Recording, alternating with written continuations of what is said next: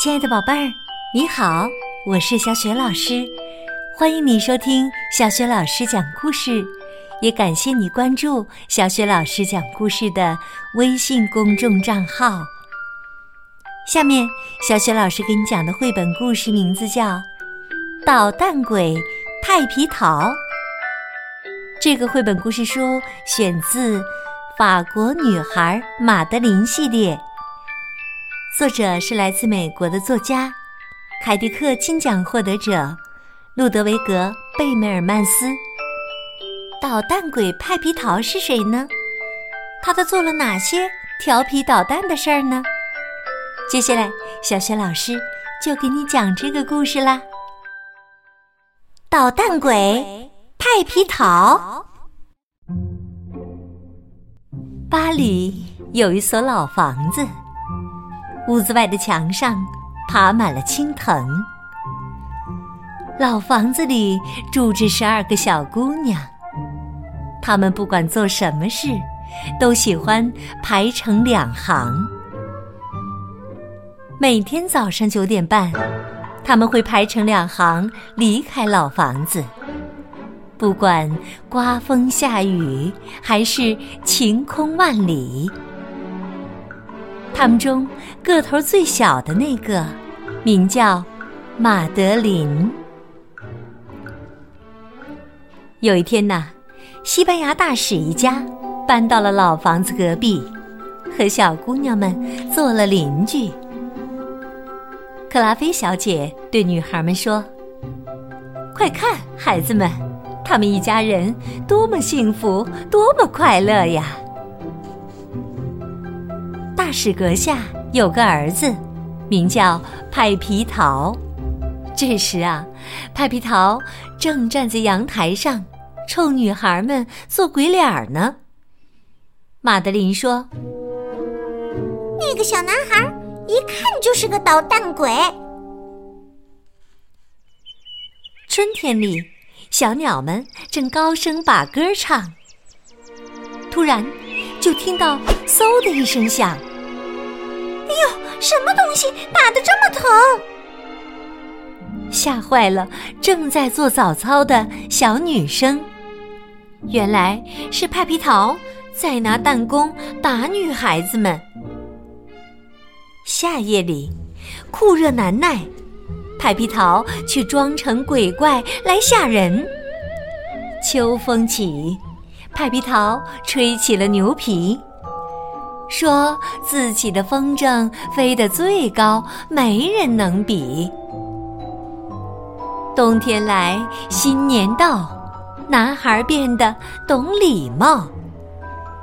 见到女孩们，男孩会脱帽行礼。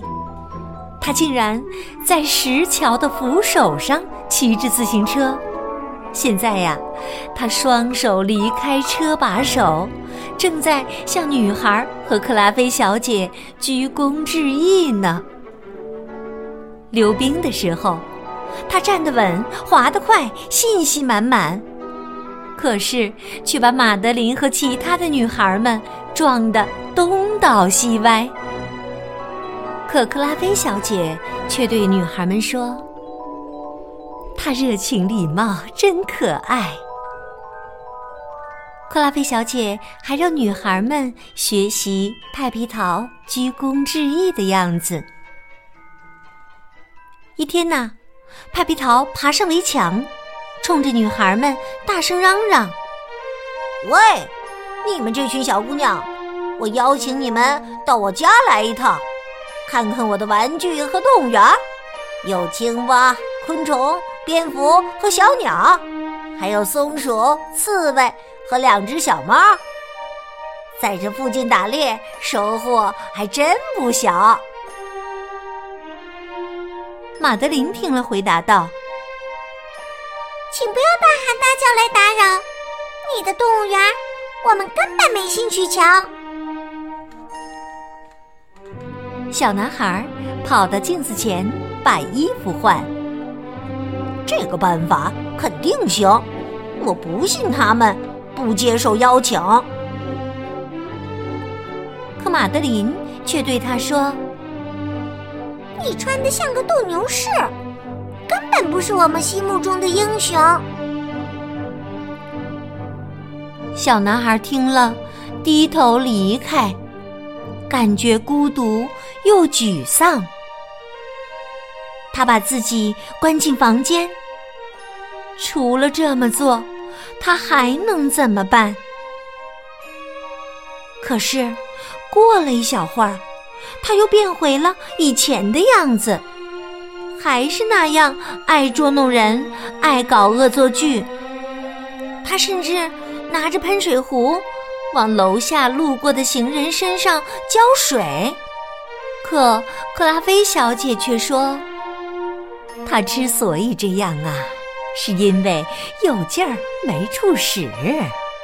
于是他带着女孩们去给派皮桃挑了一套工具箱。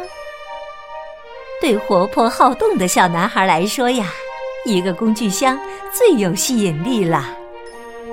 吃饭的时候，克拉菲小姐对女孩们说：“你们竖起耳朵听仔细。”他又是锤又是锯，玩的多起劲儿啊！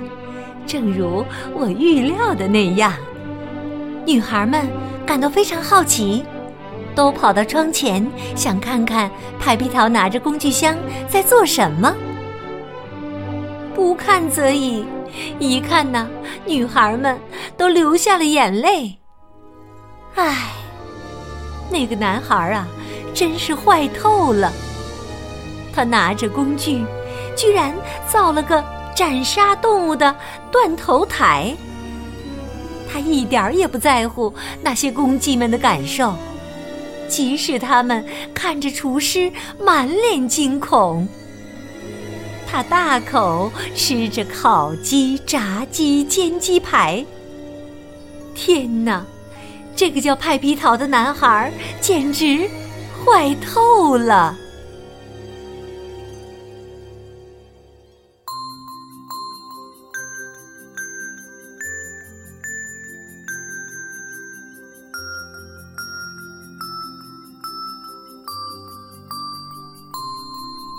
亲爱的宝贝儿，刚刚你听到的是小雪老师为你讲的绘本故事《捣蛋鬼派皮桃》。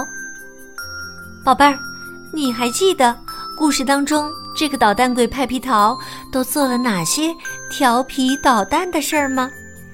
欢迎你通过微信给小雪老师和其他小伙伴留言。小雪老师的微信公众号是“小雪老师讲故事”。关注微信公众号，还可以获得小雪老师的个人微信号，和我成为微信好朋友。小雪老师呢，也会邀请你进入我们的阅读分享群当中。提醒你，喜欢小雪老师的故事，别忘了多多转发哟。好，小雪老师和你微信上见。